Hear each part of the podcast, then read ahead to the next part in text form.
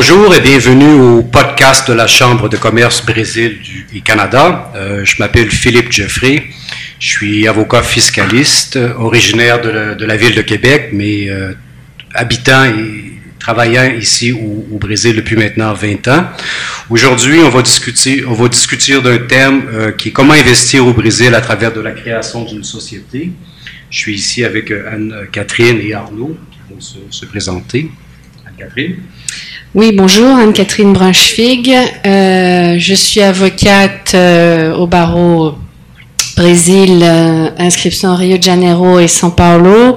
Également avocate au barreau du Québec, inscription à Montréal.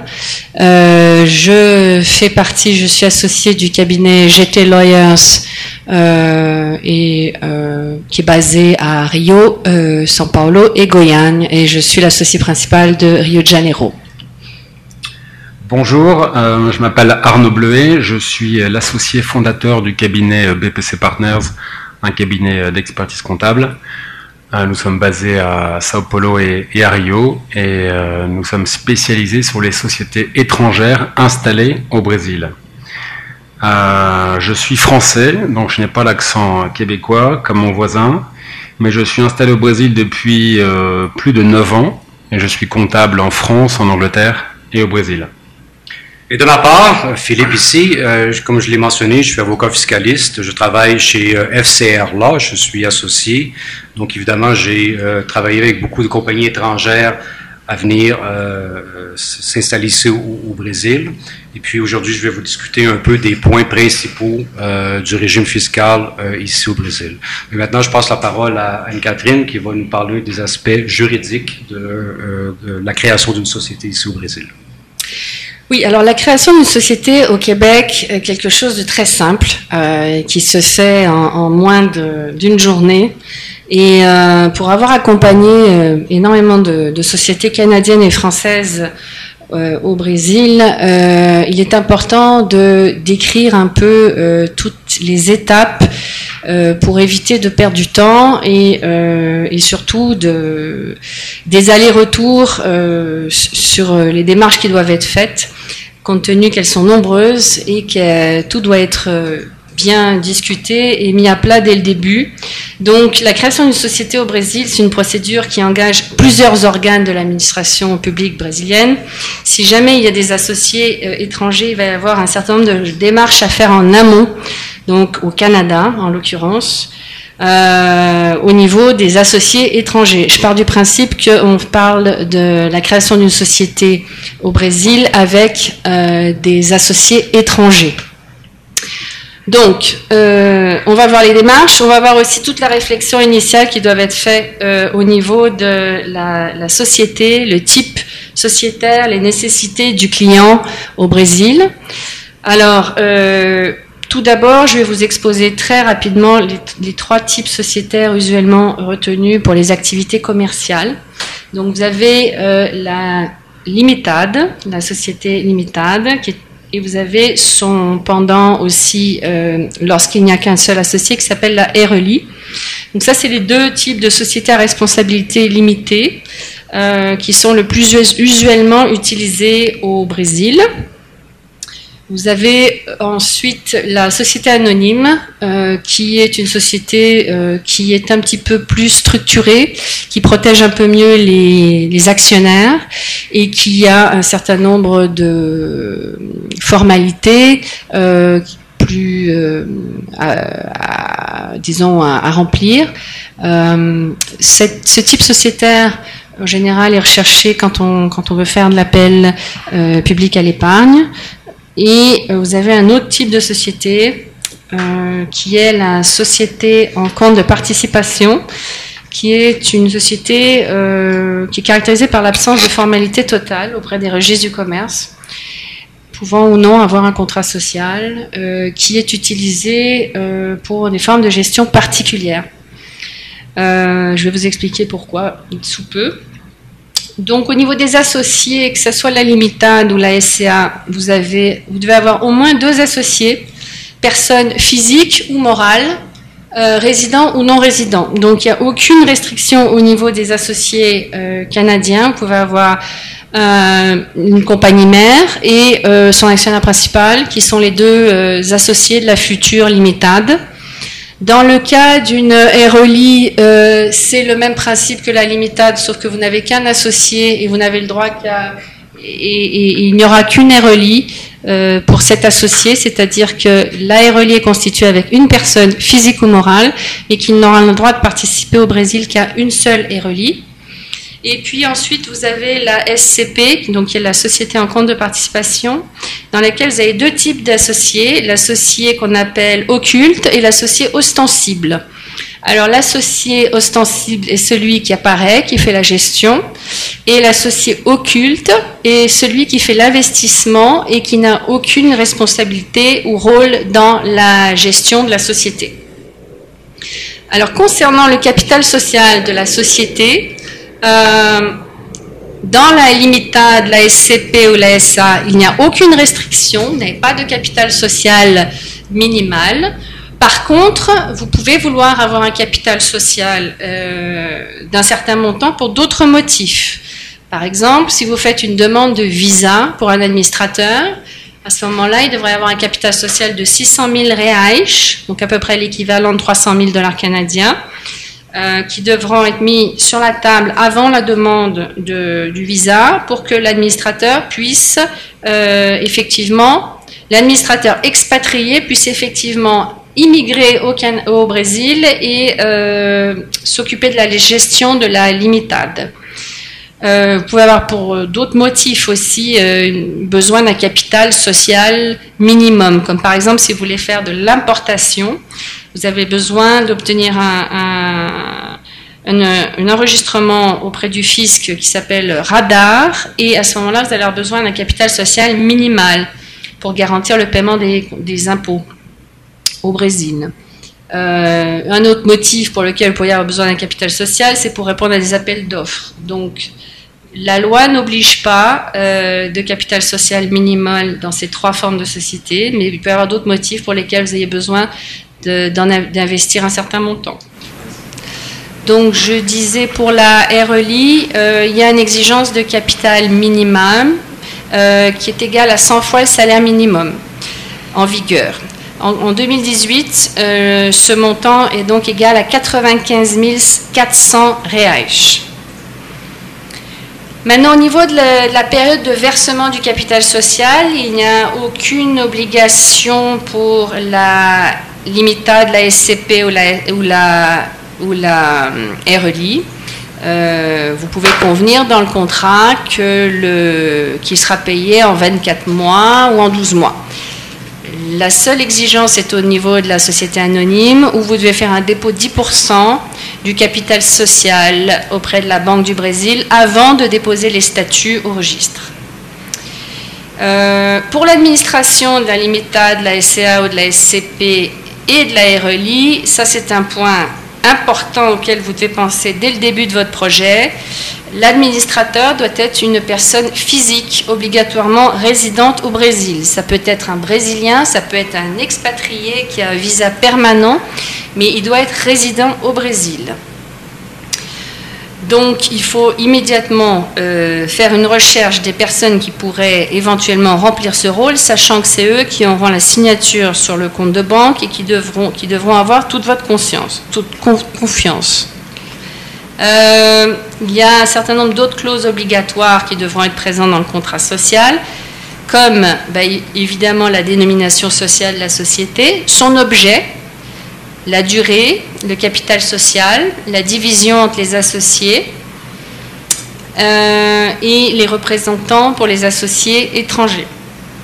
Alors, concernant les démarches maintenant, remontons à la base. Pendant que nous faisons cette réflexion sur les types sociétaires, je vous demanderai immédiatement d'entreprendre euh, quelques euh, démarches au niveau des documents dont on aura besoin et notamment les personnes physiques euh, devront s'enregistrer euh, auprès du consulat du Brésil à Montréal ou ailleurs pour obtenir un CPF, qui est un numéro d'inscription fiscale. Ensuite, euh, les personnes morales qui seront les futurs associés n'ont pas besoin de faire ça parce que cette démarche est faite à travers l'enregistrement à la Banque centrale. Donc ça, ça, ne concerne que les personnes physiques qui deviendront associées. Ensuite, nous devrons euh, réfléchir donc à qui sont les associés pour préparer des procurations.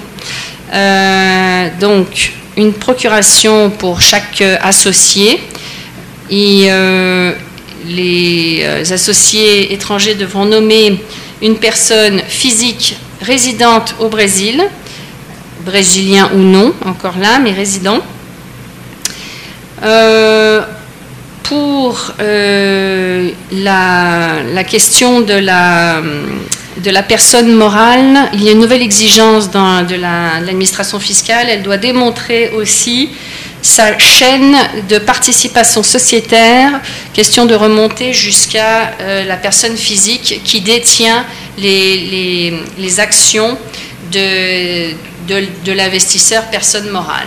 Donc il nous faudra toute la documentation pour remonter jusqu'à la personne physique.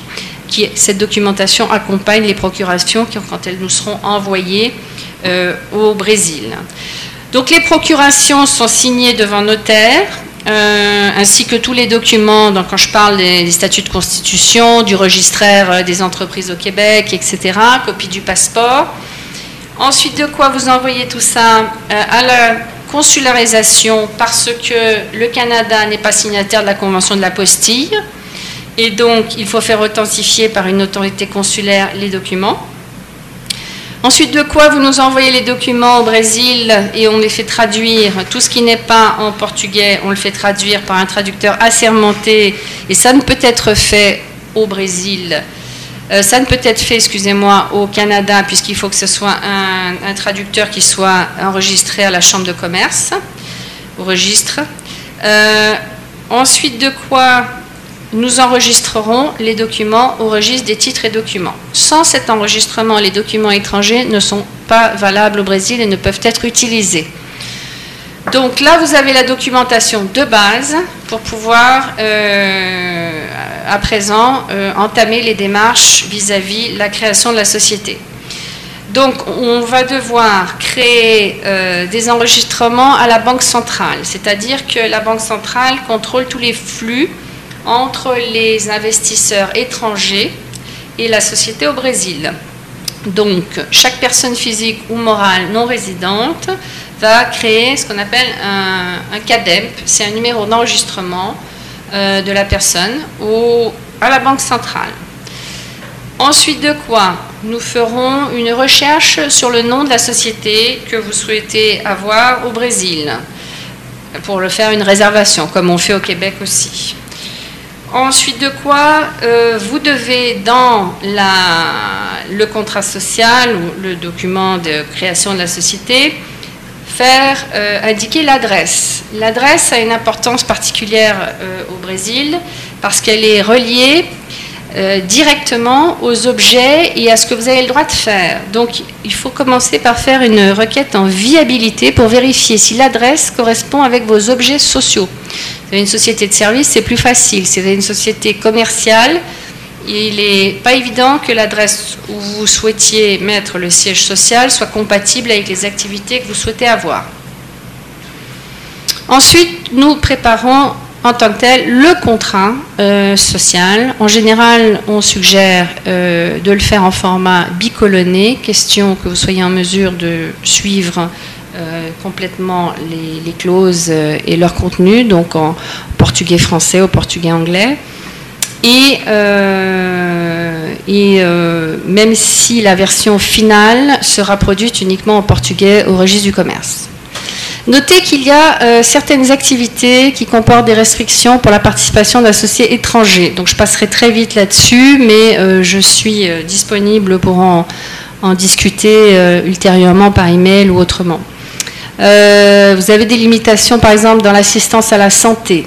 une société, des associés étrangers peuvent participer euh, lorsqu'il s'agit, par exemple, de personnes morales destinées à installer ou opérationnaliser ou explorer des hôpitaux ou des actions et programmes de plans familiaux au Brésil. Mais sachez qu'il y a des limites pour les autres secteurs.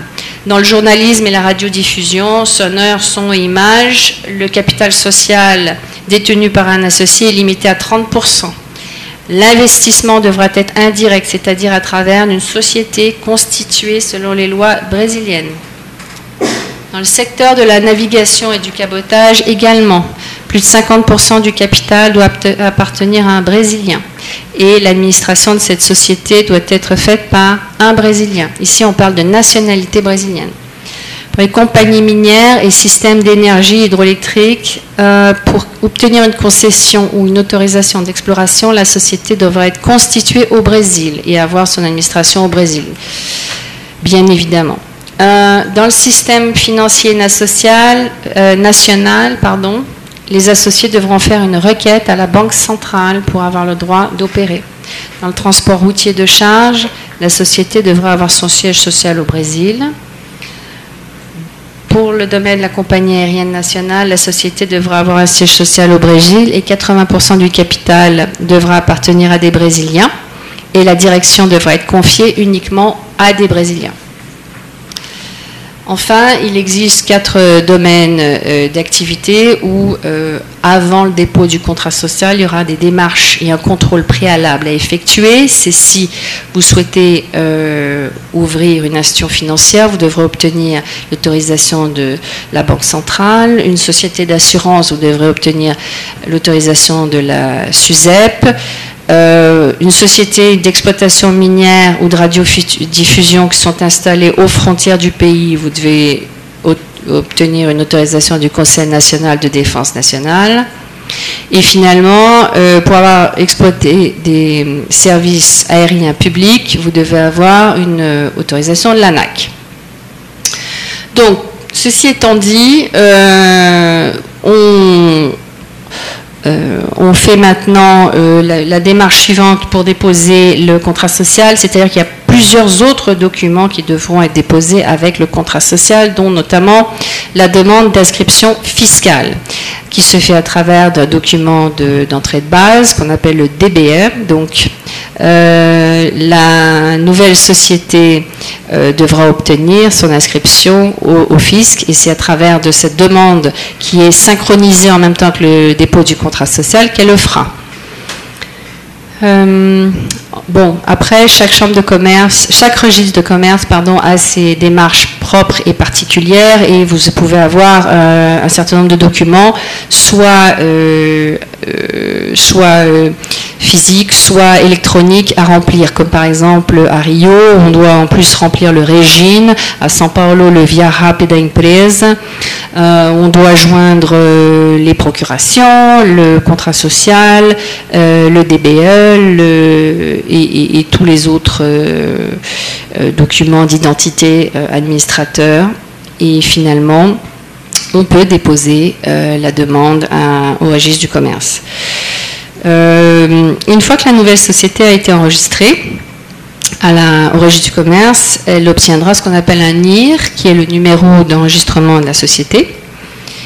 Et à ce moment-là, la démarche importante à ne pas négliger, euh, c'est créer la paire investisseur-récepteur à la Banque centrale. Vous devez donc vous assurer, puisque c'est la Banque centrale qui contrôle tous les flux entrants et, sortants euh, étrangers, vous devez vous, assurer que chacun a donc son CADEMP, donc la société qui, qui va investir euh, et la société euh, réceptrice, et ensuite vous créez la paire entre l'investisseur et le récepteur pour pouvoir faire le, paiement du capital social, les augmentations et les versements de dividendes ensuite. Euh, s'il s'agit d'une société euh, de service, il devra après ça être faite une inscription auprès du fisc, une inscription municipale et, une inscription comme contribuable de l'impôt de service. Et finalement, s'il s'agit d'une société euh, qui vend des marchandises, elle devra aussi avoir son inscription auprès de l'État où elle, elle aura son siège. Euh, lorsque vous serez prêt à euh, investir le capital social, on enregistrera à ce moment-là, à travers le module RDEIED e de la Banque centrale, le, capital qui est investi et qui permettra euh, de permettre à la société de, faire ses, premières dépenses et d'opérer. Finalement, s'il s'agit d'une société euh, qui a des activités techniques, il faudra que vous obteniez euh, les, enregistrements auprès des organes professionnels qui, sont, qui peuvent être l'architecture pour le conseil d'architecture ou le CREA pour des, services d'ingénierie. Euh, et euh, vous devriez éventuellement vérifier avant la constitution de la société s'il y a des exigences particulières pour être certain de pouvoir immédiatement les rencontrer. Donc vous voyez que c'est quand même un, périple en 10-12 étapes en fonction du type de, société que, vous voulez, euh, qui n'est pas du tout hors qui n'est pas du tout inaccessible, simplement euh, qui demande un certain nombre de préparations et, euh, euh, et, un peu d'application pour éviter d'avoir à répéter ou à revenir sur d'autres démarches par la suite. Je vais maintenant passer la parole à Jeffrey. Philippe. Ah, pardon. Peut-être Anne-Catherine pour résumer un peu tes commentaires, et, tu me corriges évidemment je fais un commentaire qui n'est pas approprié, mais euh, je pense que, euh, basé sur notre expérience ici, souvent les investisseurs étrangers, canadiens dans ce cas-là, euh, vont normalement investir ici au Brésil en utilisant la Limitada, hein, qui est la société à responsabilité euh, limitée, qui est beaucoup plus facile à administrer initialement qu'une qu'une SIA, hein, qui est une, corporation. C'est bien ça? Tout à fait, oui. Effectivement, euh, la Limitada n'impose pas la production d'un certain nombre de documents au registre du commerce. il n'y a, pas besoin de, de, de prévoir euh, un certain nombre d'assemblées et, elle est beaucoup plus flexible. Euh, que, que, l'autre. Et, et, une, question que, que, souvent les gens me posent ici, euh, c'est une certaine peur que notre capital qui a été investi ici au Brésil, qu'on va avoir une certaine difficulté à répatrier le capital qui a été investi. Mais dans les faits, euh, comme tu nous as bien expliqué, euh, une fois que euh, les montants investis sont enregistrés à la Banque centrale, premièrement, il n'y a aucun problème pour répatrier le montant qui a été investi et proprement enregistré à la Banque centrale, et également aucun problème à payer les dividendes aux actionnaires à l'étranger. C'est bien ça? Oui, c'est bien ça. Euh, dans le cas de... En fait, ce qui est important, c'est que nous, on a déjà eu des situations, on a été obligé de, de, d'annuler les registres et de les refaire correctement. D'où l'importance de, bien, euh, dès le début, établir la paire, de bien mettre euh, les, montants qui sont investis pour ne pas avoir de problème au niveau de la, de la remontée des dividendes ou de la, du paiement du capital.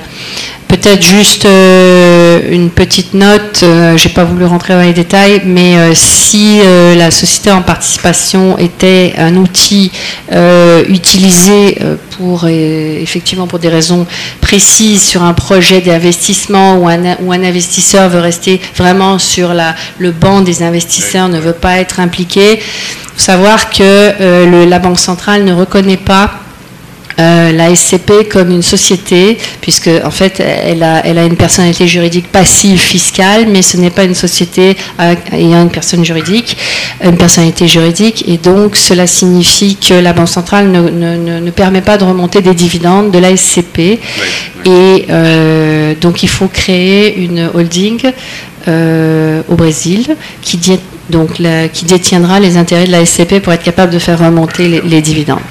C'est ça, je pense que la, peur un peu d'avoir de, l'argent euh, ici au Brésil sans la possibilité, c'est quelque chose qu'une fois que les choses sont bien organisées, bien enregistrées, euh, évidemment avec l'aide d'un avocat ici sur place, il n'y a aucun problème, encore une fois, à, répatrier les montants. Anne-Catherine, peut-être juste basé un peu sur ton expérience, évidemment, je pense que vous avez compris que euh, euh, ouvrir ou créer une société ici au Brésil, il y a plusieurs actes, plusieurs étapes c'est un peu plus bureaucratique probablement que dans d'autres régions, dans d'autres pays. Mais un peu basé sur ton expérience, ce serait quoi le délai normal commençant les procédures pour, euh, pour créer la société et puis, disons, pour être capable de commencer à opérer euh, normalement? Est-ce que tu es capable de nous donner une idée un peu de ce délai-là, si toutes les choses vont normalement, évidemment? Oui, c'est, si toutes les choses vont normalement, c'est peut-être le point principal. Et est-ce que je peux compléter la question? Parce que j'avais posé la, la question, j'ai entendu dire, et je voulais avoir ta confirmation, que comme c'est euh, justement les délais sont différents selon que l'objet social de la société est service ou industrie ou commerce, des avocats, je ne sais pas si ce sont quelques avocats, la plupart des avocats, quand ils ont à créer une société commerciale ou industrielle, vont d'abord créer une société de service et ensuite la transformer justement pour gagner, du temps. Est que tu peux confirmer ça ou pas? Bah, c'est ce qu'on a fait avec euh, certains clients, mais euh, après, je ne sais pas au bout de ligne si ça a vraiment euh, permis de gagner du temps. C'était peut-être parce qu'on avait, on n'avait peut-être pas une définition entière du projet. Donc, il y, a la première phase qui est un peu un cafouillage initial pour, pour les procurations. Ça, c'est une phase où le client se doit d'être réactif, puisqu'on dépend de lui complètement pour savoir qui vont être les associés, euh, qui vont être les représentants. Donc ça veut dire qu'il faut qu'il ait des représentants. Donc souvent, l'investisseur n'est pas prêt et ne se rend pas compte de l'importance euh, des gens dont il a besoin pour pouvoir opérer. Il faut qu'il ait des représentants et il faut qu'il ait un administrateur. Donc déjà, ça prend au moins une personne, voire deux. Euh, s'il ne veut pas mettre tout ça dans les mains de la même personne. Euh, nous, évidemment, on considère, on, conseille fortement que ce rôle de représentant des associés étrangers soit rempli par des comptables, voire des avocats. Mais enfin, moi, j'évite particulièrement parce que pour, pour ne pas avoir à regrouper trop de rôles et euh, pour euh, limiter la responsabilité euh, qui peut s'en suivre, parce que le représentant, tout comme l'administrateur, c'est un autre sujet, mais peut, peut, avoir des responsabilités en cas de dette en matière sociale et fiscale. Donc pour revenir au sujet, c'est vrai qu'il faut aussi qu'il y ait toute une réflexion, et souvent il y a une période de mou entre le moment où on dit ben, on va créer la société, puis là on dit oui d'accord, mais alors qu'est-ce qui représente? Qui est-ce qui va être l'administrateur? Où est-ce qu'on quel est le siège? Et là on n'a pas toutes ces réponses.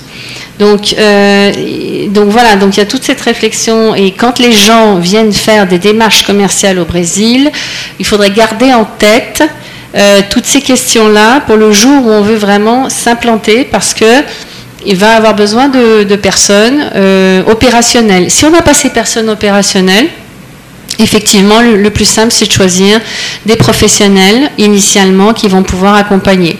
Donc, euh, je parle de comptable, ça peut être un comptable, ça peut être un, ça pourrait être un administrateur professionnel, ça peut être un, éventuellement un, avocat, sauf qu'en général, le, le comptable n'acceptera pas l'administration s'il n'a pas la comptabilité pour justement éviter sa responsabilité. Comme l'avocat ne fera pas la comptabilité, c'est très rare. Il peut faire la création et tout de suite il repassera la, balle à quelqu'un.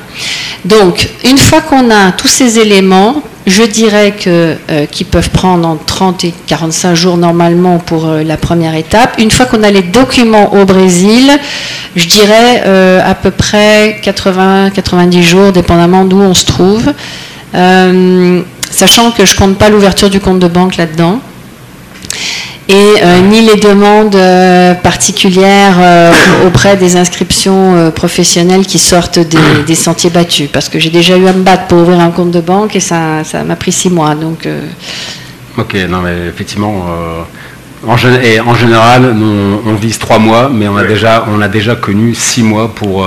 quand on n'a pas de chance, ça prend six mois. évidemment, on doit tenir en compte que ça dépend également des opérations de la compagnie ici au Brésil, parce qu'évidemment, euh, un investisseur qui veut rendre des services ici au Brésil, c'est déjà des procédures beaucoup plus simples qu'une compagnie qui veut venir ici, euh, ouvrir une, euh, une, industrie, faire de l'import, faire de l'export. Donc, évidemment, les, taux de, le temps normal de création d'une compagnie va aussi être basé sur ça. Mais je pense qu'on est d'accord pour entre deux et trois mois normalement. Évidemment, je suis d'accord avec toi, Anne-Catherine, qu'il y a certaines décisions qui doivent être prises initialement. Euh, localité de la, compagnie, qui va être administrateur local, mais une fois que ces, ces démarches ou ces questions-là ont été répondues, souvent, j'imagine, deux et trois mois, ce serait le temps nécessaire pour... Euh, oui, là, on parle vraiment pour avoir la coquille en opération. Après, euh, si effectivement il y a des permis à obtenir spécifiques, euh, ça, c'est d'autres d'autres délais. OK. Merci. Donc, je passe la, la parole à, M. Arnaud, qui va discuter des aspects comptables ici au Brésil. Arnaud euh, merci. merci Philippe. Je vais parler de comptabilité, puis je vais également placer quelques mots à la fin sur la partie, euh, la partie sociale, la partie euh, bah, le coût, le coût des charges sociales essentiellement. Bon, sur la partie comptable, je dois d'abord dire que le Brésil, c'est un autre continent et c'est également un autre monde. Donc, on a ici des pratiques qui sont très exotiques. Alors, euh, fort heureusement, ça continue. C'est le débit et le crédit qui fonctionnent ici. Hein. Je pense que ce sont les Italiens qui ont inventé ça il a, inventé ça il y a, au 5e siècle. Donc au Brésil, on est très créatif, mais on, adopte encore, euh, fort heureusement, le débit et le crédit ici. On a un actif, on a un passif, et le bilan, euh, est équilibré à la fin, à la fin de l'année, avec bien évidemment également un compte de résultat. Euh, les normes comptables ici, euh, bon, il y a des normes brésiliennes, les normes internationales sont apparues au Brésil. Il y a eu d'abord les premières discussions en 2005, et ensuite euh, les normes ont été mises en place, les normes internationales ont été imposées aux grandes sociétés, d'abord celles qui étaient cotées en bourse, et ensuite celles qui avaient des seuils, je vais vous les communiquer, assez importants en termes de taille de bilan et de chiffre d'affaires. Donc euh, ces grandes sociétés ont, appliqué les normes internationales à partir du 1er janvier 2010. Euh, et ensuite, ça s'est appliqué aux PME à partir du 1er janvier 2012. Bon, les seuils dont j'ai parlé, ce sont également les seuils, euh, les seuils utilisés pour l'audit, l'audit réglementaire. je ne connais pas les seuils au Canada, mais les seuils en France sont bien inférieur au seuil brésilien. Ça veut dire qu'en France, euh, si c'est une, PME qui fait 1 euh, million ou 2 millions d'euros de, chiffre d'affaires, ça y est, on doit, on doit déjà auditer les comptes. Ici au Brésil, il faut faire plus de 300 millions de reais de chiffre d'affaires annuel ou avoir plus de 240 millions de reais de total de bilan pour devoir euh, auditer ses comptes. Donc ce sont des seuils bien, bien supérieurs à ce qu'on trouve en Europe et je suppose qu'ils sont également bien supérieurs à ce qu'on trouve au, Canada ou, aux États-Unis. Donc ça veut dire que 95 ou 97 ou 99 des, 99% des sociétés euh, brésiliennes ne sont pas auditées. Dans la pratique, euh, quand, vous rencontrez un comptable ici au Brésil, il ne va pas vous demander si vous souhaitez appliquer les normes internationales ou pas il va vous dire est-ce que vous voulez faire une comptabilité de caisse ou une comptabilité dite de compétences, où on va faire un cut-off en prenant en compte euh, les, engagements à la fois en termes de produits et en termes de charges. Donc il y a, une, culture encore forte de la comptabilité de caisse et on la retrouve chez les comptables. Également les provisions. Hein, euh, la provision, c'est quelque chose de peu répandu chez le comptable brésilien. Et beaucoup de comptables brésiliens ne, vont pas comprendre, ne vont pas voir l'intérêt de mettre des provisions dans les comptes. Il y a beaucoup de PME ici qui, euh, bah, gèrent euh, leur, société sans, donner au compte de résultat son importance.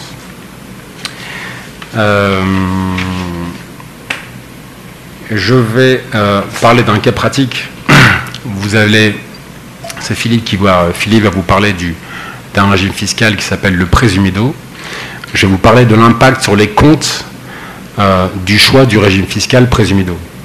Quand une société choisit le régime présumido, ça veut dire que tous ses impôts seront calculés sur son chiffre d'affaires. Également l'impôt sur les bénéfices.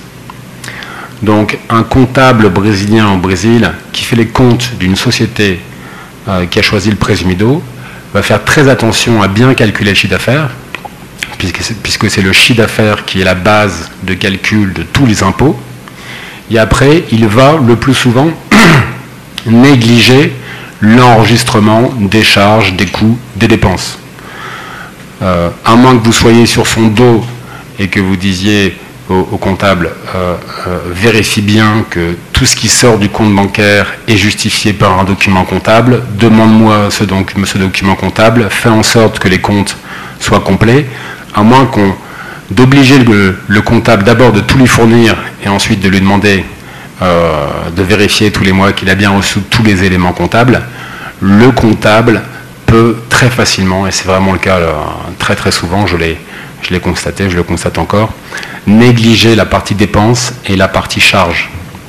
Et donc ce qu'on aura à la fin de l'année, imaginez un compte de résultat où le comptable a donné toute son attention au chiffre d'affaires, mais a négligé la partie dépenses, charges et coûts, ça veut dire qu'on aura un chiffre d'affaires normal et on aura des charges qui seront nettement sous-évaluées. Et donc vous pouvez avoir des comptes de résultats qui sont du coup euh, bah, illisibles pour, euh, pour nous qui sommes habitués à avoir, euh, à avoir des, comptes de résultats complets. il y a une différence, je crois, très importante sur, de, ce point de vue-là. beaucoup de patrons de PME regardent plus souvent l'extrait bancaire que le compte de résultat pour savoir comment fonctionne leur société. donc il y a également le fait que euh, des charges et des dépenses ne soient pas enregistrées au, compte de résultat, c'est aussi parce qu'il y a pas mal d'économies, on va dire, souterraines. On peut faire des opérations sans documents, sans documents comptables, sans documents fiscaux, pour éviter justement de payer les impôts. Et en l'absence de documents, le comptable ne va pas enregistrer la dépense. Donc ça, c'est euh, l'impact du, choix du régime présumido sur, euh, sur la lisibilité des comptes. Euh, je parlais tout à l'heure, je reviens un petit peu en arrière, de, la, voilà, des, différences euh, par rapport euh, des, normes, et je disais que c'était ici un autre monde.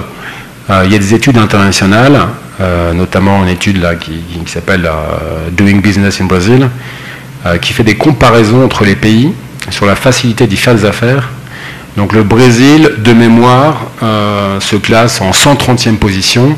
Et cette 130e position, c'est la moyenne d'une dizaine de critères. Un des dix critères, c'est d'ailleurs la fiscalité. Euh, donc dans la fiscalité, il y a également comptabilité, il y a également les déclarations réglementaires euh, annexes. Il y a également des études comptables, des études qui, ont été, qui ont été réalisées pour comparer la charge la charge de travail pour un département comptable et fiscal d'une société brésilienne par rapport à un équivalent américain des États-Unis. Et si la charge a été estimée à 20 fois plus importante en termes d'heures de travail pour une société identique. Il y a euh, euh, bon, des, déclarations, j'ai quelques acronymes qui s'appellent DCTF par exemple, DACON, DIPJ, SPED, EFD, ECB, et ça c'est qu'une petite partie des déclarations réglementaires qui pour la plupart sont des déclarations mensuelles qui doivent être faites selon la forme de la société, la forme juridique de la société, selon le régime fiscal choisi par la société, euh, ou selon également l'objet social de la société, selon qu'on fait du service, euh, selon qu'on est dans l'industrie ou dans le commerce. Donc beaucoup, beaucoup de déclarations qui sont faites par, euh, les, départements comptables tous les mois auprès des, administrations fiscales. Ces déclarations portent euh, souvent sur les impôts. On va euh, informer l'administration fiscale des montants d'impôts qu'on va devoir payer. Alors si après on ne les paye pas, bien évidemment, ça veut dire qu'on a donné un bâton à l'administration fiscale et elle pourra facilement identifier qu'on n'a pas payé le montant d'impôt qu'on avait annoncé euh, quelques jours auparavant. Il y a une, particularité, du, Brésil, c'est également les. ça participe à la complexité, c'est également les, les impôts retenus à la source. Alors c'est quelque chose, moi français, j'y étais très très mal préparé, puisqu'en France, euh, même l'impôt sur le revenu n'était pas n'est toujours pas retenu la source, mais enfin c'est prévu pour 2019. Je ne sais pas si au Canada, je regarde mon voisin, mais je ne sais pas si au Canada l'impôt sur le revenu est retenu la source. On me fait oui. Ça ne m'étonne pas, je crois que c'est. J'avais travaillé au Luxembourg et, et, à Londres, et dans ces deux pays-là, c'était également retenu la source. Bon, ce n'était pas le cas en France. Je crois que celui qui vient d'un pays où il y a déjà l'impôt sur le revenu retenu la source, il sera, il, sera mieux préparé. Mais ici, c'est une norme générale. Il y a beaucoup, beaucoup d'impôts retenus retenu la source. Donc il y a des impacts également sur les comptes. Imaginez, euh, ça c'est entre sociétés, hein, c'est pas avec des, personnes physiques.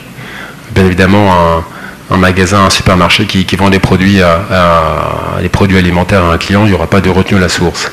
Mais entre sociétés, si vous attendez, et, euh, c'est notamment le cas pour les, prestations de services, si vous, si vous avez réalisé un service et que vous attendez de votre client qui vous paye 100, eh bien votre client va vous payer 95 et va vous expliquer j'ai retenu 5 et avec ces 5, je vais payer tes impôts.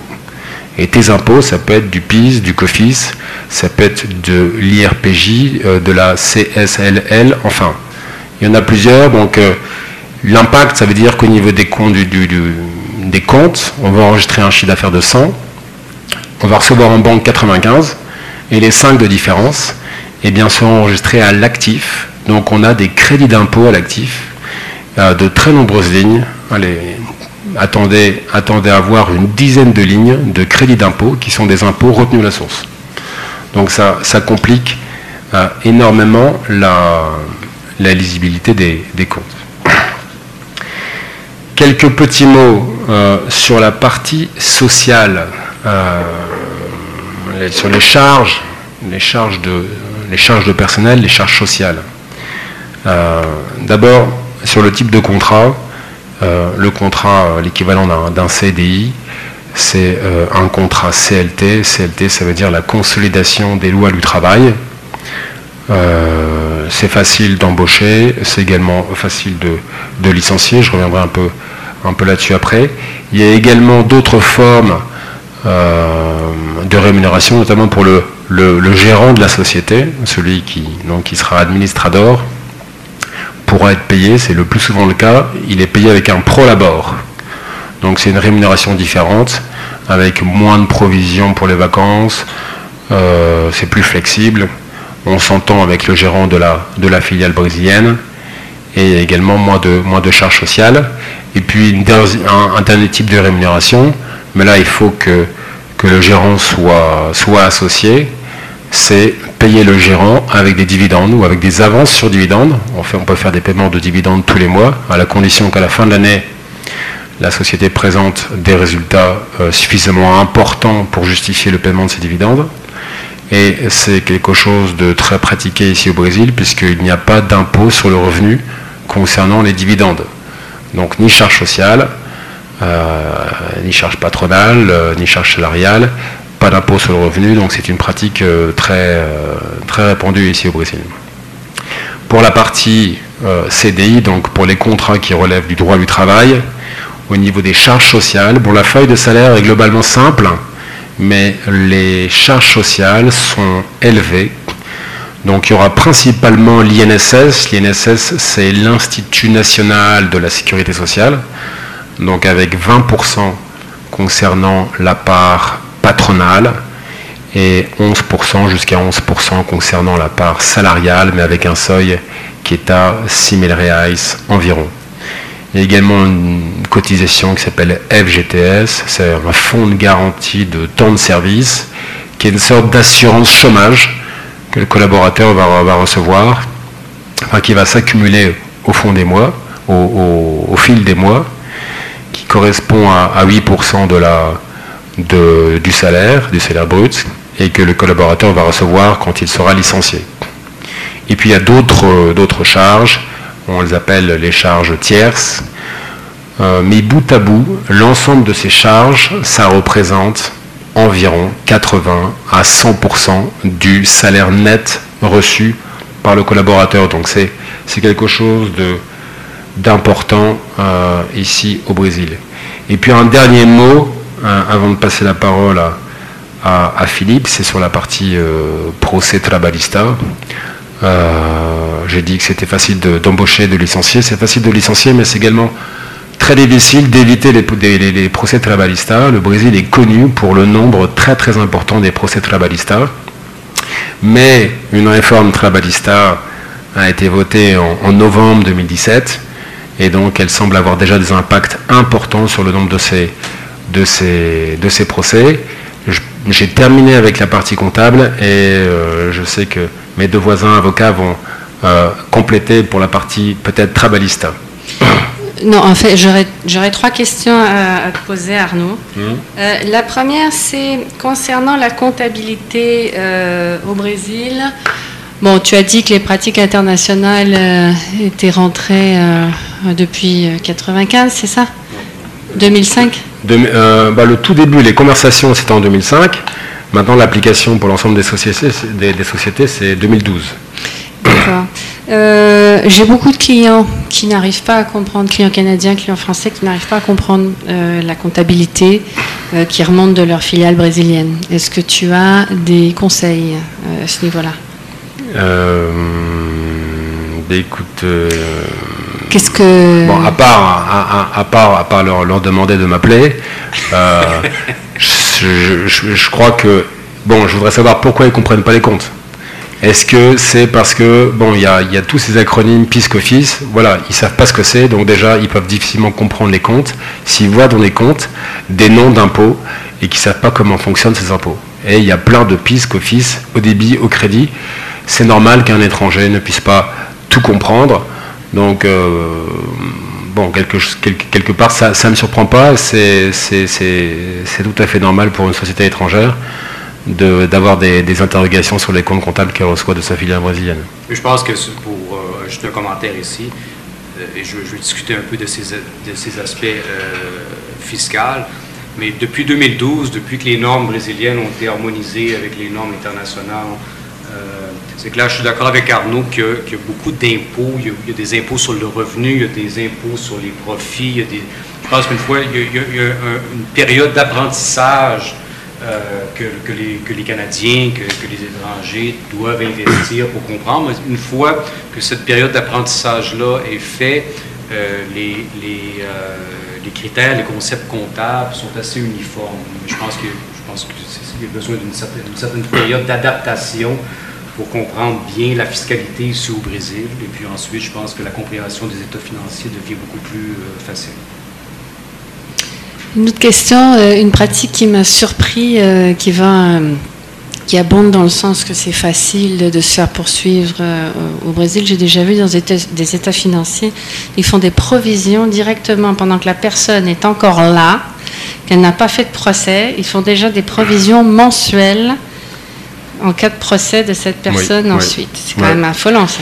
Oui, ben, écoute, j'ai lu il y, a, peu de temps que les, grandes sociétés, euh, je pense que c'était celles qui sont cotées, euh, en bourse aujourd'hui, elles provisionnent des sommes tellement importantes que le, montant des provisions très balista, ça représentait 30% euh, des capitaux propres. Donc voilà l'accumulation des, provisions. Donc on ne peut pas échapper au, procès Trabalista bon, il y avait également une justice gratuite euh, qui encourageait les, collaborateurs à, faire un procès à, leurs anciens patrons. Et puis, euh, parfois, on a des surprises. On a un collaborateur avec lequel tout se passait bien, qui quitte la société et qui va faire un procès. Donc, ça peut être très surprenant pour les non-brésiliens. Mais bon. C'est une pratique répandue. C'est une pratique répandue, mais je, je, commente un peu sur, le, sur ton point une question importante qu'Arnaud a mentionnée, et que depuis quelques mois, il y a une réforme euh, de la loi du travail ici au Brésil. Et puis, euh, évidemment, un des objectifs de cette réforme de la loi du travail est de flexibiliser les règles, que ce soit à l'embauche, que ce soit aux horaires des employés.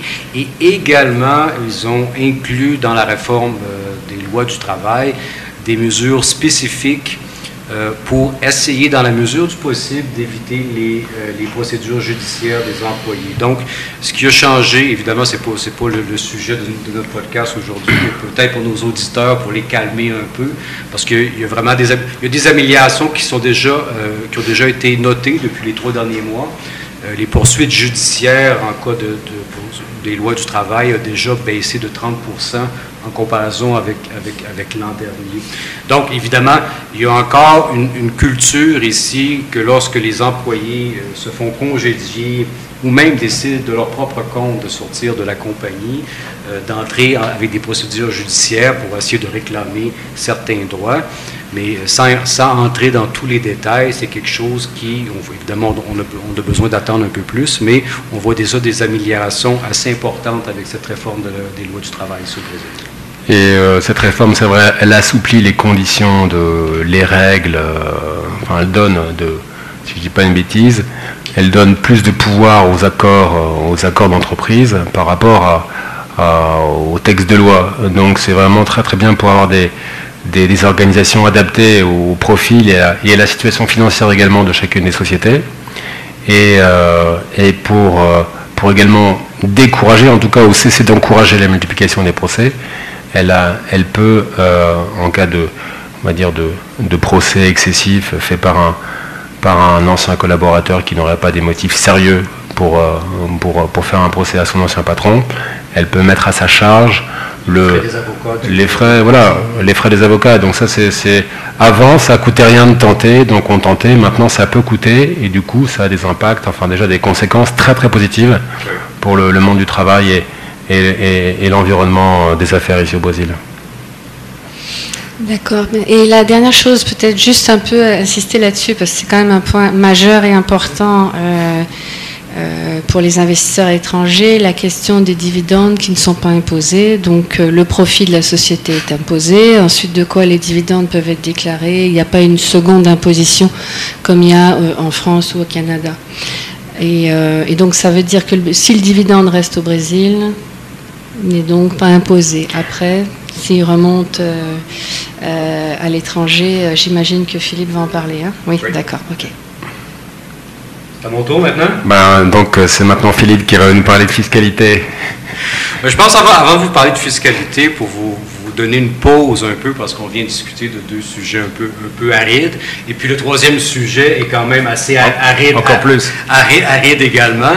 Euh, mais je pense Arnaud, euh, Arnaud vous a déjà démontré un peu par, par ses commentaires. Il n'y a aucun doute que si vous voulez investir au Brésil, vous devez devenir spécialiste des acronymes ici au Brésil. Oui.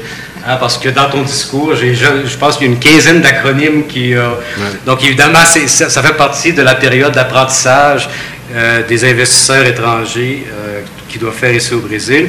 Mais je pense, avant, avant de parler du système fiscal brésilien, il y a certains commentaires que je voudrais vous faire. Un peu, je ne suis pas payé pour faire la promotion du Brésil, mais je pense qu'il y a quand même quelques aspects intéressants qui se passent présentement qui valent la peine d'être notés. Premièrement, Évidemment, euh, si vous écoutez ce podcast-là, vous êtes au courant que euh, le Brésil euh, compte aux alentours de 210 millions d'habitants. C'est un marché qui est énorme. C'est un marché, évidemment, c'est un pays, c'est du connu un peu de tout le monde, qui, est passé par des problèmes financiers assez graves récemment, des problèmes politiques qui ont été grandement divulgués à, l'international, mais évidemment, pour ceux qui habitent, nous trois ici, on habite au Brésil depuis, depuis plusieurs, plusieurs temps, euh, on se rend compte évidemment que depuis euh, quelques mois, euh, la situation économique du, pays s'améliore, tranquillement pas vite, évidemment, c'est un, retour aux choses normales qui va, qui va durer un peu plus, un peu plus longtemps. mais évidemment, le Brésil un investisseur canadien qui pense à investir à l'étranger, évidemment, c'est clair que le premier pays qui, normalement, ces gens-là, que vous allez regarder, c'est les États-Unis, qui est un pays à côté, à côté du vôtre. Potentiellement, par la suite, commencer à penser à l'Europe, à l'Asie. Euh, mais euh, le Brésil est un pays qui ne doit pas être euh, évité dans le sens, parce que du point de vue du marché des consommateurs, je voyais récemment euh, que euh, entre 2003 et 2016 au Brésil, il y a 20 millions de consommateurs nouveaux euh, sur le marché. Donc, c'est un marché qui est extrêmement intéressant. C'est un marché qui est difficile à percer, que, ce soit du point de vue juridique, ou comptable. Je pense que c'est plus, plus harmonisé depuis quelque temps. Je vais vous parler assez rapidement également du, système fiscal, qui est également complexe. ici au Brésil. Et dernièrement, avant d'entrer sur la partie fiscale, je voudrais également vous mentionner, il y a plusieurs de nos auditeurs qui doivent être au courant de ça, le Canada a entrepris des négociations depuis le mois de mars pour être partenaire du Mercosur ici au Brésil. C'est quelque chose d'extrêmement important pour les investisseurs euh, canadiens euh, pour, plusieurs raisons. Premièrement, euh, les nouvelles qui ressortent de ces, négociations-là, de ces discussions-là, on comprend que les deux parties, le Mercosur et le Canada, veulent conclure cet accord-là le plus rapidement possible. Euh, pour ceux qui ne sont pas au courant, le Mercosur, c'est le Brésil, l'Argentine, le Paraguay et l'Uruguay. Euh, c'est 270 millions euh, d'habitants. Donc, c'est un marché qui, qui, est extrêmement intéressant. Et puis, évidemment, si les deux parties, le Canada et le Mercosur, concluent cet accord-là, ça va avoir des effets très rapides parce qu'il y a beaucoup de tarifs à l'importation, que ce soit du nouveau, du côté brésilien et du côté canadien qui potentiellement graduellement vont être euh, éliminés. Donc, c'est quelque chose que je voulais mentionner parce que c'est un élément euh, qui est important à savoir pour commencer potentiellement à regarder, à investir euh, au Brésil. Avant, avant, de commencer ma partie de fiscal, je ne sais pas si vous avez quelques commentaires additionnels sur, oui, ce point-là. Oui, tu parlais de, tu disais c'était difficile de percer au Brésil. C'est vrai que bah, ça prend du temps. Catherine nous a parlé du, des, mois nécessaires pour ouvrir la, pour ouvrir la société. Euh, et ensuite pour ouvrir le compte bancaire. Ça coûte également, euh, ça coûte également assez cher. Mais par contre, une fois qu'on est à l'intérieur du Brésil, et également je vais, je crois, participer à, ton discours et, vendre un petit peu le Brésil, en tout cas rassurer les investisseurs. Une fois qu'on est à l'intérieur du Brésil, bon, on se rend compte que ces barrières à l'entrée ont dissuadé euh, bah, certains des concurrents d'investir au Brésil, d'être présents au Brésil.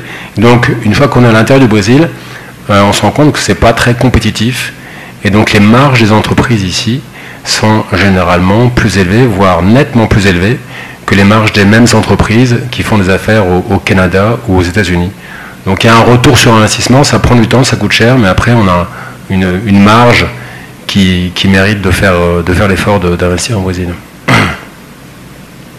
Bon, maintenant, la dernière partie aride de notre discussion. Si on a encore des auditeurs à ce point-là, pour, vous parler euh, rapidement du, système fiscal brésilien. Bon, évidemment, euh, on, le dit à quelques reprises durant notre, conversation d'aujourd'hui, le système fiscal brésilien, il, est compliqué, évidemment.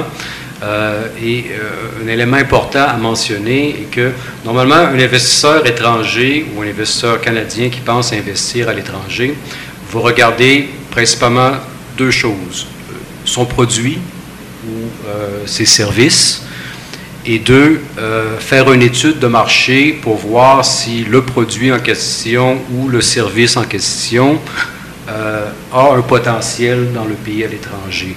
C'est normalement l'équation. Et puis ensuite, une fois qu'on a la confirmation qu'il y a un marché pour notre produit et pour nos services, on commence accessoirement à penser, bon, je vais, je vais, euh, je vais créer une société, je vais créer une société en 24 heures, 48 heures, et je vais commencer à opérer. Et ensuite, d'ici un an, je, parle, j'aurai une conversation avec un comptable au pays et puis je lui demanderai comment la question des impôts. Ici au Brésil, c'est un peu différent. Anne-Catherine nous a mentionné les étapes pour, euh, pour créer la société, mais c'est, euh, c'est essentiel pour un investisseur étranger, euh, en plus de faire une étude de marché, de déjà simuler les impôts au Brésil, que ce soit à l'importation, sur la revente locale, parce que très rapidement, vous pouvez penser que votre produit peut être très compétitif euh, ici au Brésil sans avoir fait euh, une étude ou des simulations fiscales. Et une fois que quelqu'un a fait ces études ou ces simulations-là, se rend compte que le produit n'est plus compétitif. Donc, il y a un certain travail initial qui doit être fait pour simuler euh, les charges fiscales ici au Brésil, pour commencer à penser dans quelle région je dois m'installer, euh, au niveau de l'import, dans quel état je dois importer, parce que c'est des questions qui peuvent potentiellement réduire considérablement les charges fiscales ici au Brésil. Donc, je pense que mon message initial sur le régime fiscal brésilien, c'est de faire un effort supplémentaire et évidemment d'assumer des coûts additionnels pour faire ces études-là parce que je suis ici depuis 20 ans ici au Brésil, j'ai vu un certain nombre de compagnies qui avaient le meilleur produit du monde, qui avaient les, les meilleures études du marché au monde, mais une fois qu'ils se sont mis à opérer ici au Brésil, ils ont perdu le contrôle très rapidement parce que les études fiscales n'ont pas été faites correctement. Euh, l'effet des crédits d'impôt que Arnaud mentionnait n'ont pas été pris en considération. Donc, c'est quelque chose d'extrêmement important pour avoir du succès ici au Brésil. Mais avec un bon avocat pour créer la société, un bon comptable pour, euh, pour tenir les livres et un bon fiscaliste, normalement, c'est une recette suffisante pour avoir un, certain succès euh, ici au Brésil. Donc, évidemment, je pourrais vous parler pendant une heure, on pourrait faire trois, quatre podcasts euh, pour parler du régime fiscal au Brésil, mais je vais essayer de, de, rester à l'essentiel. Et puis potentiellement, pour un autre podcast, on pourra entrer dans, des questions plus, plus spécifiques. Euh, ici au Brésil, euh, le fardeau fiscal est très élevé. Hein. on parle aux alentours de 33 du PIB. Euh, qui, pour un, Canadien ou pour un Européen, c'est une, charge fiscale qui est assez normale, mais ici au Brésil, évidemment, comme la qualité des services n'est pas euh, équivalent à la qualité des services qu'on a au Canada ou en Europe, c'est une charge fiscale qui est très grande. Du point de vue des sociétés, un peu euh, différemment de ce qui se passe au Canada, l'impôt est divisé ici, que ce soit l'impôt sur le revenu, l'impôt sur les produits et sur les transactions. Euh, les compétences fiscales sont divisées ici entre le fédéral, entre les États et entre les municipalités. D'un point de vue macro, c'est comme ça que ça se passe quand même euh, au Canada, mais ici, ce sont des transactions des sociétés qui sont à la charge de chacune de ces, de ces compétences ou de ces responsabilités-là. Donc, euh, rapidement, l'impôt des sociétés ici au Brésil est à 34 euh, un commentaire que je dois faire également, c'est quelque chose qui va falloir être revu très rapidement par les autorités ici au Brésil, euh, basé sur principalement la réforme fiscale qu'il y a eu aux États-Unis euh, très récemment, où ce que le taux des impôts de 35% a été réduit aux alentours de 21% Donc, changer un peu la donne du point de vue d'investissement étranger aux États-Unis. Très récemment, en réaction avec la réforme fiscale euh, américaine, l'Argentine a également pris la décision de réduire euh, les impôts sur le revenu des sociétés, qui avant cette réforme-là était, euh, si je ne me trompe pas, également aux alentours de 34 je n'ai pas le, timeline complet, mais je pense que d'ici trois ou quatre années, l'Argentine va avoir un taux euh, d'impôt sur le revenu aux alentours de 25% Donc, c'est quelque chose, évidemment, cette année, on est en allée, une année d'élection ici au Brésil. Évidemment, il n'y aura pas de réforme fiscale qui va passer, mais du, point de vue des autorités euh, fiscales, c'est déjà quelque chose qui est sur l'agenda pour essayer potentiellement de réduire euh, l'impôt sur le revenu des sociétés, qui, encore une fois, est à, est à 34 Différemment, et ça, sans aucun doute, du régime fiscal canadien, euh, la proportion des impôts sur le revenu des sociétés au Brésil est très minime.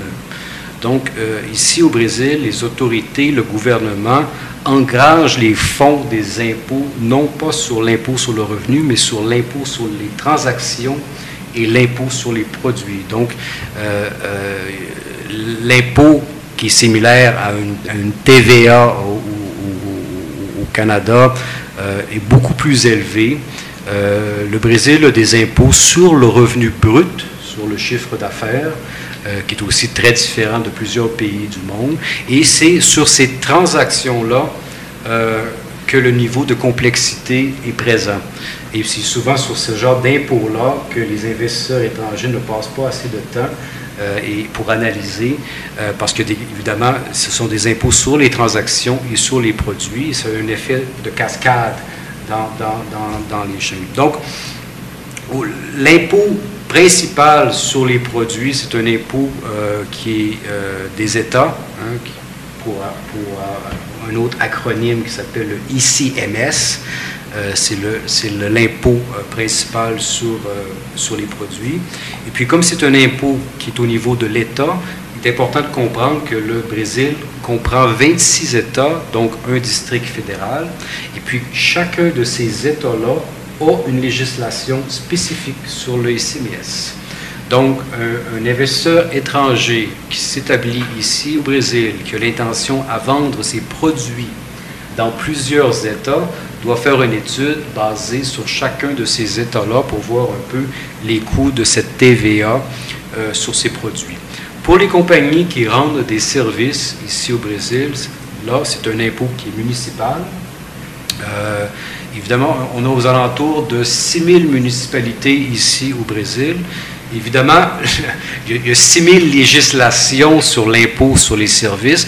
Évidemment, que ce soit au niveau de l'impôt des services et l'impôt sur les produits, la TVA, le gouvernement fédéral essaie, dans la mesure du possible, d'avoir des balises on n'a pas que, chacun des, États, des municipalités euh, aient dans toutes les directions, mais c'est quelque chose qui doit être regardé parce que les taux qui s'appliquent pour chacun de ces services ou de ces produits-là vont être différents dans chaque État et dans chaque euh, municipalité. Ah, rapidement, euh, Arnaud a mentionné qu'il y a quelques méthodes différentes pour calculer les impôts sur le revenu des sociétés ici au Brésil. Dans le cas d'un investisseur étranger, il y en a deux principales. Euh, il y a euh, une première méthode qu'on appelle ici au Brésil, qui est la méthode du revenu réel, qui est dans le fond qui, qui est une méthode qui est identique au système euh, de calcul de l'impôt sur le revenu au Canada ou en Europe. Donc, c'est un calcul qui est fait à partir de la comptabilité. Une fois, que la comptabilité a, fermé les livres, évidemment, on fait des ajustes euh, fiscaux à partir des livres, et puis le, résultat, le résultat liquide de, ces ajustes-là, on paie l'impôt à 34% L'autre méthode qui a également été mentionnée par Arnaud, c'est une méthode qu'on appelle la méthode sur le revenu présumé. Donc, différemment d'un calcul d'impôt normal, c'est un impôt qui se calcule premièrement sur le revenu brut des sociétés, sur le chiffre d'affaires. Si vous êtes un, quelqu'un qui, qui, rend des services, euh, le taux qui est calculé sur le chiffre d'affaires est de 32 compagnie qui vend des produits, le taux est de 12 ou 8% dépendamment de l'impôt qui doit se payer. Donc, une fois, je prends l'exemple des services. Donc, si vous avez un chiffre d'affaires ici au Brésil de 1 million, vous allez premièrement appliquer ce taux de 32% là, hein, qui va vous donner 220 000 reais dans le cas ici au Brésil. Et ce montant-là devient la base de calcul de l'impôt sur le revenu. Donc, sur, sur le 320 000 qui a été calculé, vous allez payer 34% d'impôt sur le revenu euh, des, des, sociétés. C'est une méthode qui, évidemment, euh, qui est beaucoup plus facile euh, parce que Arnaud a également mentionné ce point-là. D'un point de vue comptable, dans vos états financiers, la seule ligne qui est importante, c'est la ligne du chiffre d'affaires. Une fois que vous avez la ligne de chiffre d'affaires, vous êtes capable de calculer les impôts. De l'autre côté, il y a également une, certaine étude qui doit être faite, parce que si on pense bien à cette méthode de, de, de revenu présumé ou de lucro presumido, comme on appelle ici, c'est une méthode qui euh, présuppose que vous avez une certaine marge de profit ici au Brésil, parce que vous allez payer de l'impôt sur votre chiffre d'affaires. Donc, évidemment, une compagnie qui commence à opérer ici au Brésil, c'est normalement pas la méthode la plus adéquate. Parce que normalement, où vous allez opérer les premières années à perte, ou vous allez avoir une marge de profit extrêmement limitée. Donc, normalement, le conseil, c'est que lorsque vous commencez à faire affaire ici au Brésil, c'est de calculer vos impôts sur le revenu réel. Ça va vous, demander un peu plus de travail, mais si vous, êtes à perte, vous ne paierez pas d'impôt sur le revenu, différemment que si vous avez fait l'option euh, du, revenu présumé, que vous êtes à perte, vous allez payer de l'impôt parce que, euh, encore une fois, l'impôt va être calculé sur le chiffre d'affaires. Rapidement un peu, euh, et puis ça c'est pour compléter les commentaires d'Anne-Catherine et d'Arnaud, au point de vue des dividendes, au point de vue du répatriement des sommes. Euh, probablement une des seules transactions qui n'est pas sujet à impôt ici au Brésil, c'est le paiement des dividendes. Euh, Anne-Catherine a fait ce commentaire-là. Donc, une fois que l'impôt a été calculé ici au Brésil, le, revenu net après impôt peut être distribué à l'investisseur étranger à titre de dividende et il n'y aura pas d'impôt supplémentaire euh, à être payé sur le montant du dividende. Euh, pour, pour, faire un peu le contrepoids et regarder du côté canadien, normalement, une opération normale ici au Canada, hein, qu'on appelle une opération active, euh, normalement, le dividende qui est payé par la compagnie ici au Brésil ne sera pas également sujet à impôt au Canada.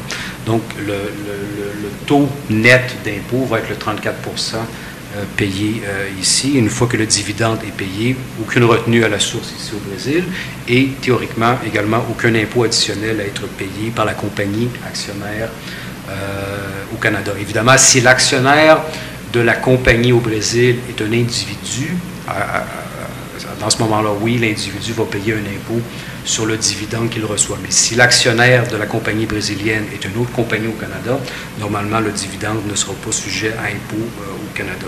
Quelques exemples d'autres paiements. Euh, on n'a pas parlé, euh, encore une fois, mais lorsque vous voulez investir au Brésil, vous avez deux options pour injecter de l'argent dans, l'opération. Un, vous investissez à titre du capital. Hein, une, augmentation du capital de la compagnie. Ou également, évidemment, vous pouvez financer euh, les opérations ici au Brésil via euh, un prêt entre, les compagnies. Euh, très rapidement, comme, comme Anne-Catherine l'a mentionné, le capital doit être enregistré à la Banque centrale. Les, les prêts consentis entre deux compagnies, une, étrangère, doivent être également être enregistrés à la banque. Euh, mais le paiement de dividendes au Brésil, dans ce moment, dans ce cas-ci, va être sujet à une retenue à la source de 15% euh, Le paiement de redevances également, il y a une retenue à la source de 15% Et au niveau des services, donc si la compagnie canadienne rend des services compagnie au Brésil, ce qui est souvent le cas initialement, parce que la compagnie ici a besoin de certaines ressources qui ne sont pas disponibles localement. Il y a également une retenue à la source. Et dans le cas des, services, quelque chose de très important, je n'entrerai pas ici dans tous les détails, mais il y a plusieurs autres impôts qui sont dus sur le paiement de, services entre une compagnie brésilienne et une compagnie euh, canadienne. Donc, euh, ça, fait généralement partie de, mon travail d'aider les compagnies à, déterminer euh, le, meilleur moyen de répatrier des sommes d'argent ou de rémunérer l'actionnaire. sans entrer dans les détails, les transactions de services sont probablement les transactions les plus dispendieuses au point de vue des impôts. Bon, je me suis fait corriger par mes collègues, donc je, récapitule.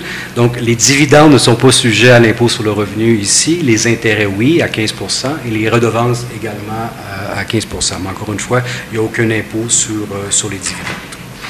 Euh, en conclusion, euh, un point important qui est important également d'un point de vue de l'investisseur étranger, il y a une convention fiscale entre le Canada et le Brésil. Donc, la convention, évidemment, euh, va augmenter la sécurité juridique des transactions entre les compagnies au Brésil euh, et, au Canada. Euh, je vais quand même mentionner que la, la convention fiscale n'apporte pas de grands avantages fiscaux d'un point de vue des retenues à la source. Euh, si je reviens aux dividendes, comme les dividendes ne sont pas sujets à impôt, euh, la convention fiscale n'aura pas euh, aucun effet dans ce cas-là.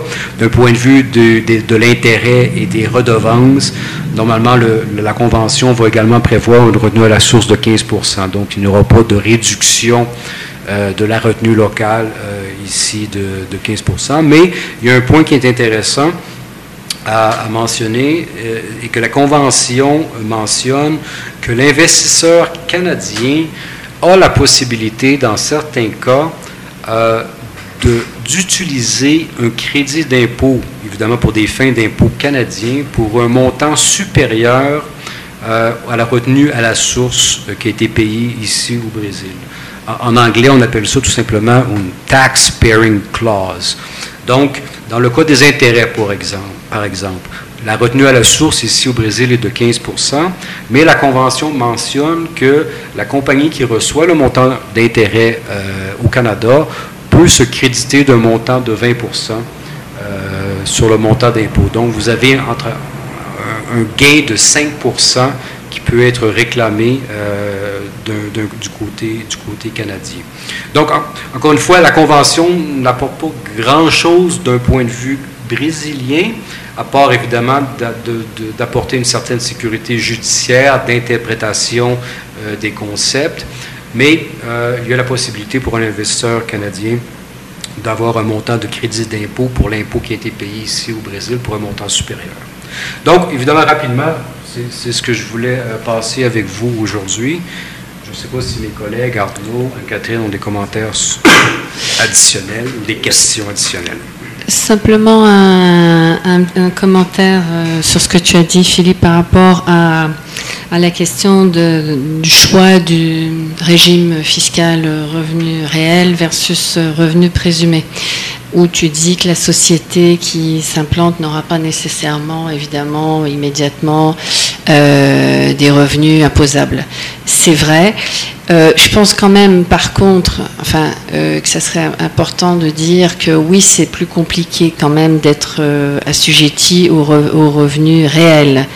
il y a, tu pourrais peut-être peut-être, bah, le pendant est qu'il y a beaucoup plus d'obligations, de, documents et, de, potentielles pénalités, du coup. évidemment, Arnaud a mentionné ici, aussi également ici dans, ses commentaires, le, compliance fiscal est, très important euh, ici au Brésil. Du point de vue de compliance fiscal entre le lucro présumé d'eau et le, revenu présumé et les revenus réels est, un peu inférieur, oui. Mais je pense que la complexité vient beaucoup plus du point de vue comptable, parce que pour être capable d'avoir un, calcul de revenus réel, on doit avoir une comptabilité qui est faite correctement. Euh, et j'ai vu plusieurs clients, des petites compagnies évidemment, qui sont initialement sur le, revenu présumé. Lorsqu'on leur demande, montrez-moi votre comptabilité, euh, c'est assez simple comme comptabilité. Euh, mais, c'est clair qu'une compagnie qui a des marges de profit suffisantes, euh, suffisantes pour être capable d'utiliser euh, le, régime présumé, c'est beaucoup plus simple, que ce soit du point de vue de compliance que du, point de vue comptable.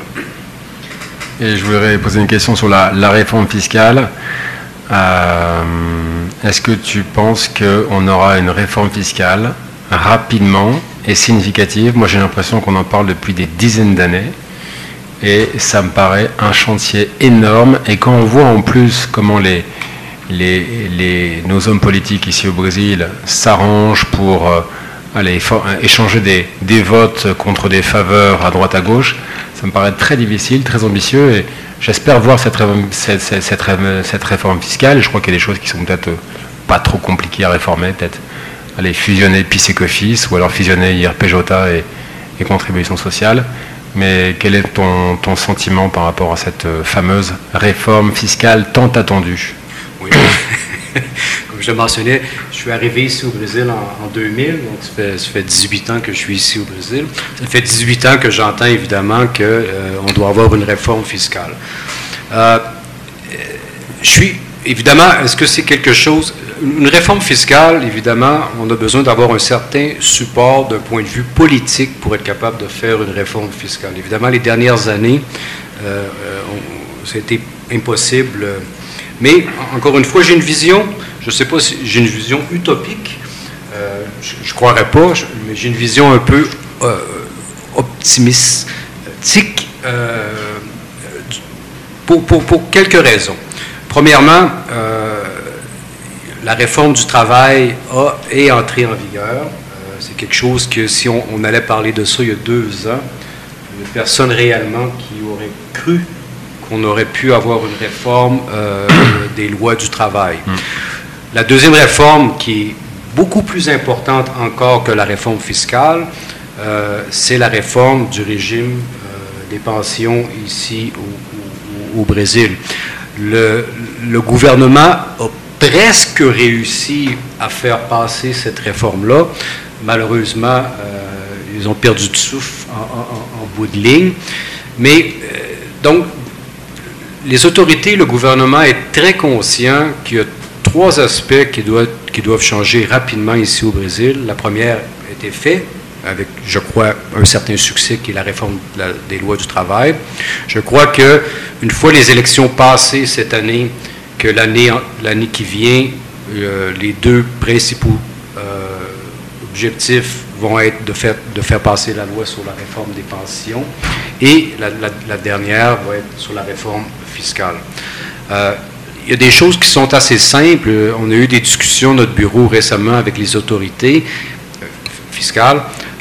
les gens sont très conscients de, qu'est-ce qu'on doit faire pour améliorer le système fiscal ici au Brésil, évidemment, c'est de consolider les impôts. Il y a beaucoup trop d'impôts. De consolider les bases de calcul qui doivent être faits. Euh, mais le problème, c'est comme le problème vient principalement de la division des champs de compétences des impôts. Donc, euh, il y a trois champs de compétences des impôts ici au Brésil. chacun des États étant pratiquement en compétition avec un autre État, ne veut pas céder la même chose au, point de vue des municipalités.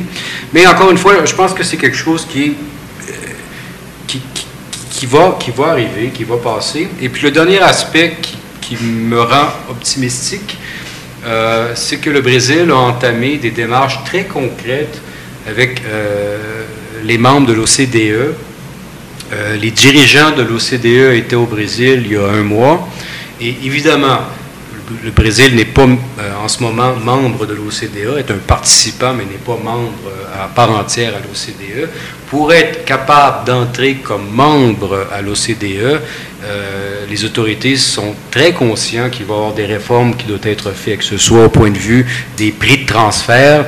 je n'ai pas discuté de, de, cette problématique ici au Brésil, mais le Brésil a une législation de prix de transfert qui est unique au monde lorsque les, lois sur les prix de transfert sont harmonisées pratiquement dans le monde entier, euh, même si les États-Unis ont leurs propres règles. Donc, l'interprétation des traités, euh, les prix de transfert, c'est des choses que le Brésil va devoir corriger à court jusqu'à moyen terme pour être capable de devenir membre de l'OCDE. Donc, tout ça mis ensemble, euh, j'ai encore confiance que de notre vivant, on devrait voir une réforme fiscale ici au Brésil.